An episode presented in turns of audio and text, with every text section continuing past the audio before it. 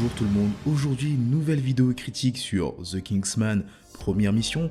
Alors il s'agit du troisième film de la série Kingsman et d'un préquel au film Kingsman Service Secret qui est sorti en 2015 et Kingsman Le Cercle d'Or sorti en 2017. Dans ce film, on raconte l'histoire d'une alliance de méchants qui planifie l'élimination de millions d'innocents et c'est là que le duc d'Oxford et son jeune fils Conrad, suivis de ses servants Polly et Chola, vont par tous les moyens essayer d'empêcher cela. Alors on a un film qui est posé, qui est triste, qui pour ma part est complètement différent des deux premiers, parce que les deux premiers étaient assez... Euh, il y avait pas mal quand même d'humour, et celui-là, dès les premières minutes du film, on a droit à une scène assez triste et assez touchante, et à partir de ce moment-là, en fait, on sait que la base est déjà posée et que ce sera un film assez triste.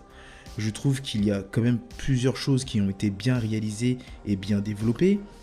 Une des choses qui a été bien développée dans ce film, c'est l'amour du duc d'Oxford pour son fils Conrad, un amour qui est tenu par une promesse envers sa femme. Donc j'ai bien aimé ce développement entre le père et son fils, car au début on a un père qui est complètement fermé dans le sens où il ne veut pas que son fils parte en, guerre et parte en mission avec lui, et au fur et à mesure que le film avance, il va comprendre bah, qu'il ne pourra pas le cacher et le garder au chaud. Et on le voit bien, hein, son fils sans sa bénédiction. Et cet amour est encore plus amplifié parce que tu vois à quel point que le père est prêt à aller jusqu'au bout pour protéger son fils parce qu'il y a au bout d'un moment il fait appel à ses relations pour refaire venir son fils à la maison. Alors on retrouve un Conrad complètement sûr de lui c'est comme s'il savait à quoi s'attendre malgré les dissuasions de son père. En fait, Conrad pour moi représente complètement le jeune ignorant qui sait tout et en fait il va se manger une incroyable transition claire et obscure. Claire, la vie au château et obscure, la vie à la guerre. Et il va s'en rendre compte sur le champ de bataille. Alors, il y a une scène vraiment incroyable pendant qu'il est en guerre il y a un moment où un de ses supérieurs demande à cinq volontaires de venir avec lui récupérer un message important qu'un messager devait transmettre. Alors eux pensent que le messager est mort, mais en fait, tard, on découvre vers la fin de la scène que le messager n'est pas mort. Donc le supérieur réussit à récupérer ses, avoir ses cinq soldats, dont Conrad qui s'est porté volontaire, et la nuit tombée, ils sortent des tranchées pour aller récupérer le message. Et au bout d'un moment, en fait, les cinq soldats britanniques se retrouvent en face de cinq autres soldats ennemis. Et là, il y a le supérieur du côté ennemi qui fait signe au supérieur anglais de ne pas faire de bruit. En gros, s'ils font du bruit, les soldats des deux camps restés dans les tranchées penseront que c'est l'ennemi qui tire et les deux côtés auraient tiré. Comme les deux groupes des cinq hommes sont au milieu, bah ils seraient tous morts. Donc pour éviter ça, ils déposent tous leurs armes par terre et sortent leurs couteaux pour ne pas faire de bruit. Et c'est la meilleure scène du film. Alors elle dure 2 à 3 minutes, mais ces 2 ou 3 minutes euh, nous montrent à quel point la guerre est atroce et cruelle. C'est une scène vraiment sombre et vraiment triste. Et le réalisateur Mathieu Wang a réussi, a complètement réussi sa scène. En plus de ça, on a une scène qui est bien filmée, que ce soit même au niveau des plans. C'est comme si on était dans la scène. Et c'est ça qui est vraiment intéressant qui est d'avoir tout le monde en fait dans le cadrage de la caméra et en fait la caméra ne filme pas simplement Conrad qui se bat mais filme en même temps les autres personnages qui se battent et ça c'est super car on s'ennuie pas à se concentrer sur un seul personnage.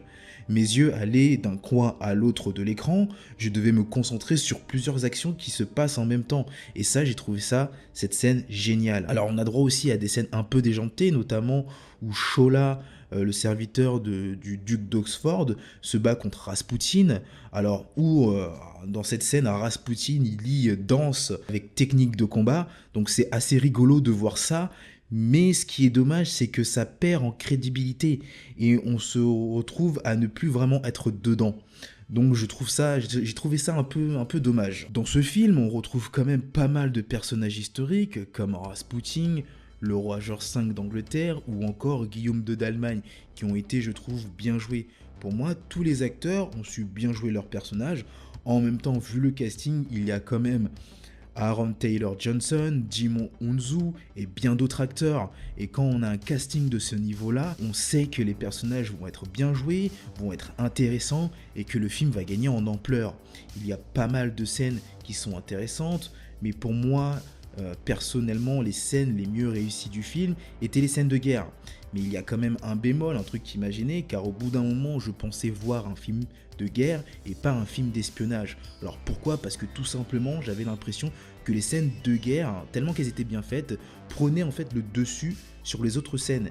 Et ça, ça pose quand même un problème. C'est plus vers la fin du film où j'avais cette impression de regarder un film d'espionnage. Et la fin est très intéressante car on voit en fait comment est née l'agence Kingsman. Donc dans l'ensemble, je trouve le film plutôt réussi, un film qui est bien mené, on a une histoire assez cohérente, sans facilité naristique. Je pense que Matthew Wong a bien su mener cette série de trois films, j'ai apprécié regarder ce film.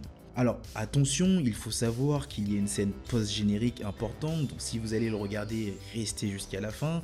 Euh, personnellement, je m'attendais pas du tout à ça, j'étais quand même étonné parce que moi je pensais bah c'était le dernier film. Donc dans cette scène post-générique, en fait, elle peut s'ouvrir à quelque chose d'autre.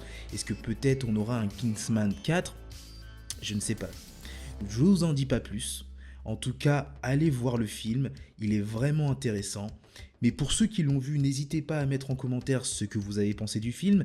N'oubliez pas de liker la vidéo et ça fera énormément plaisir. Et pendant que vous y êtes, n'hésitez pas à vous abonner à la chaîne et d'activer la cloche des notifications. Et on se retrouve pour de prochaines vidéos. Ciao